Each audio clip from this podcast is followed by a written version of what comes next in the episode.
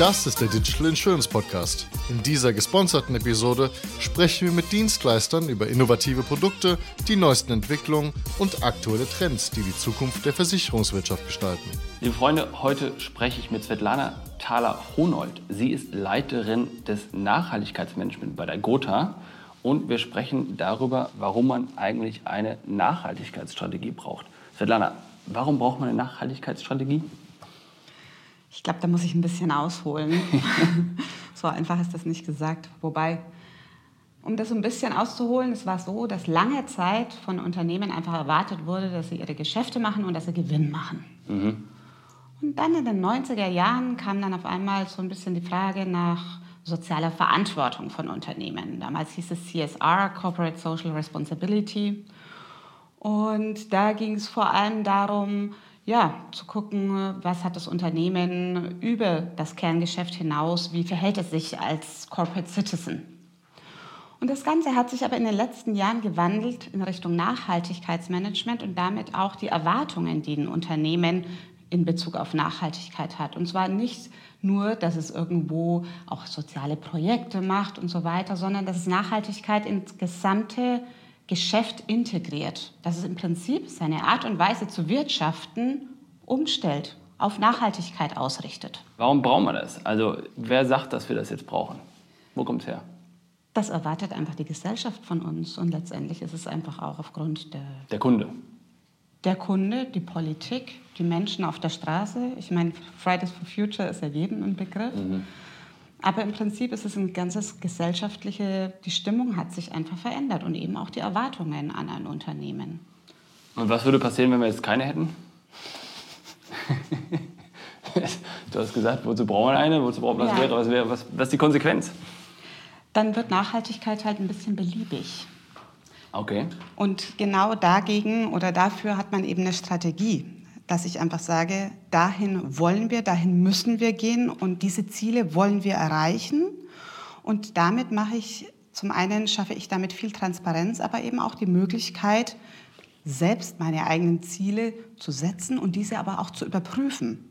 Das heißt, ich schaffe eine Verbindlichkeit ja. durch eine Nachhaltigkeitsstrategie. Und zwar am besten eigentlich eine Verbindlichkeit nach innen und nach außen. Das heißt, meine Kolleginnen, meine Kollegen, die Mitarbeitenden, alle müssen ja wissen, wohin es geht, damit sie dementsprechend ihr Verhalten, ihre Arbeitsweise dem auch anpassen, dass sie die Ziele verstehen, um sie überhaupt umsetzen zu können. Und im Idealfall kommuniziert man auch eine Nachhaltigkeitsstrategie nach außen. Nämlich wirklich, dass man sich auch nach außen überprüfbar macht. Man setzt sozusagen gewisse Erwartungen, die man nach außen kommuniziert, um die dann auch erfüllen zu müssen. Und wie weit seid ihr da schon?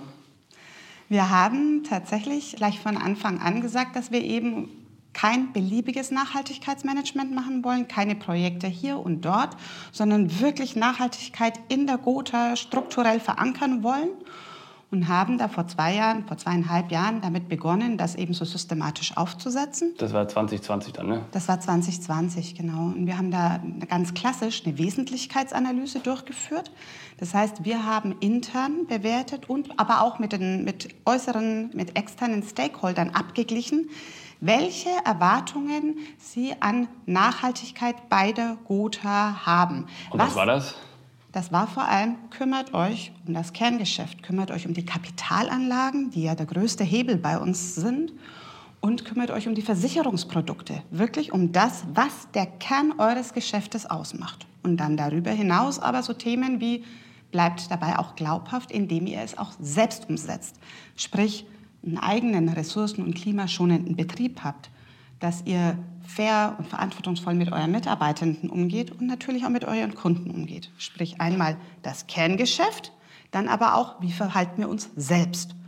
Und dann darüber hinaus selbstverständlich auch so Themen auch wie, dass wir eine gemeinnützige Stiftung haben, wie wir uns als Partner hier in der Region verhalten, aber vor allem wirklich Kerngeschäft.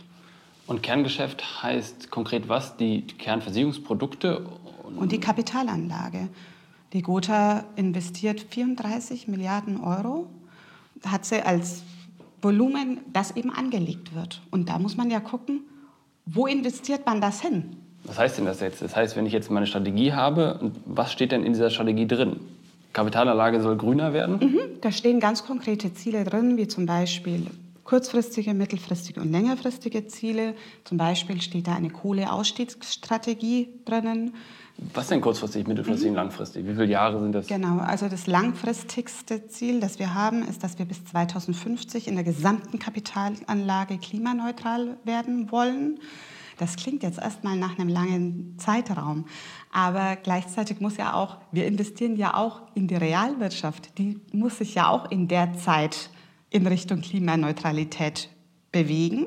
Und wir können aber dabei schon einen forcierten Weg gehen. Wir können eben den Kohleausstieg selbst vollziehen in unserer eigenen Kapitalanlage. Wir können aber auch mit Unternehmen oder auf Unternehmen hinwirken, ihr eigenes Geschäftsmodell nachhaltiger zu machen. Das sind die Hebel, die wir in der Kapitalanlage haben. Was habt ihr noch auf der Liste draufstehen? Was sind die kurz- oder mittelfristigen Themen? Jetzt innerhalb von der Kapitalanlage oder auch oder grundsätzlich in der Strategie? Genau, wir haben natürlich auch Ziele für unsere Produkte und Services, dass wir zum Beispiel in alle unsere Sparten nachhaltigkeitsfördernde Deckungsbausteine mit einbeziehen. Das bedeutet zum Beispiel, dass wir in einer Wohngebäudeversicherung Photovoltaikanlagen mitversichern oder die Wallbox, damit unsere Kunden in der Lage sind, ein nachhaltigeres Leben zu führen. Und das ist dann wieder unser Kerngeschäft, dass sie dafür auch den Versicherungsschutz haben. Dann haben wir aber auch Ziele eben jenseits der Produkte, die wir über alle Sparten hinweg, wo wir auch Nachhaltigkeitsziele da festgelegt haben, haben wir aber eben auch in unserem eigenen Geschäftsbetrieb. Wir haben, die sind ja jetzt schon rechnerisch klimaneutral, wollen aber natürlich auch unsere de facto Emissionen reduzieren. Und für all diese Themen haben wir eben verbindliche Ziele, die mit Jahreszahlen und auch mit bestimmten Zielwerten hinterlegt sind. Und das haben wir wirklich in einem langen, sehr intensiven Prozess mit allen beteiligten Fachbereichen entwickelt und dann haben wir sie, ja, das waren wirklich viele Workshops, die wir da durchgeführt haben. Da wurde auch zum Teil sehr gerungen um diese Ziele. Warum? Man muss sich ja vorstellen, die Gotha ist ein Unternehmen, das ist 200 Jahre alt. Und jetzt kommt auf einmal, unter Anführungszeichen, kommt auf einmal das Thema Nachhaltigkeit mhm. mit dazu. Das bedeutet zum Teil, dass man sich von gewohnten Handeln einfach verabschieden muss. Das ist schwierig. Das ist pures Change Management und das geschieht meistens nicht einfach so. Sie sagen, oh super, jetzt seid ihr endlich da, ich mache es jetzt komplett anders sondern da ist viel wirklich Aushandlung, viel Überzeugungsarbeit da. Und letztendlich müssen wir die Kolleginnen und Kollegen davon überzeugen, dass es wirklich ein Ziel ist, für das es sich eben auch rentiert, sein gewohntes Handeln zu überdenken. Ja, und neue Arbeitsweisen, neue Ziele sich dazu zu geben. Was passiert denn, wenn jetzt einer der Bereiche, Abteilungen etc. eins dieser Ziele nicht erreicht? Gibt es Konsequenzen? Wir haben in der Tat haben wir ein ESG-Board jetzt eingeführt. Das sind alle Mitglieder des Vorstandes, wir aus dem Nachhaltigkeitsmanagement und auch ein Kollege aus der Konzernentwicklung. Und wir haben eben diese Ziele genau deswegen formuliert, damit wir sie überprüfen können. Wir sind gerade dabei, Nachhaltigkeit auch in den Konzernbonus zu integrieren und der gilt für alle leitende Angestellte. Und da sind wir gerade dabei, die wichtigsten KPIs aus der Nachhaltigkeitsstrategie herauszusuchen, um dann einen komplexen Indikator zu bilden, damit tatsächlich dann alle leitenden Angestellten von der Erreichung auch ihre Vergütung abhängen wird. Sag noch zuletzt, welche KPIs sind das zum Beispiel? Wie konkret ist das? Anzahl nachhaltige Papiere oder sowas? Nee. Ganz gängige KPIs in Bezug auf nachhaltig sind natürlich CO2, CO2-Einsparungen hier am Standort, aber auch in der Kapitalanlage. Durch das Gebäude zum Beispiel, ne? Wenn durch das Gebäudemanagement, durch Mobilitätsmanagement, durch den Bezug von Strom und so weiter. Da sind wir gerade dabei, den Zielwert zu bestimmen, dann aber eben auch in der Kapitalanlage. Aber zum Beispiel sind wir auch gerade dabei, ein E-Learning für Nachhaltigkeit zu entwickeln, was wir dieses Jahr noch fertigbringen werden. Und dann wird eventuell das auch eine Möglichkeit sein, zu sagen, dass ein Mindestprozentsatz an Mitarbeitenden diese Fortbildungen zum Thema Nachhaltigkeit gemacht haben muss. Aber da sind wir noch in der Findungsphase im Moment. Das wird jetzt in den nächsten Wochen entschieden. Herzlichen Dank, Svetlana. Das war eine weitere Ausgabe des Digital Insurance Podcast.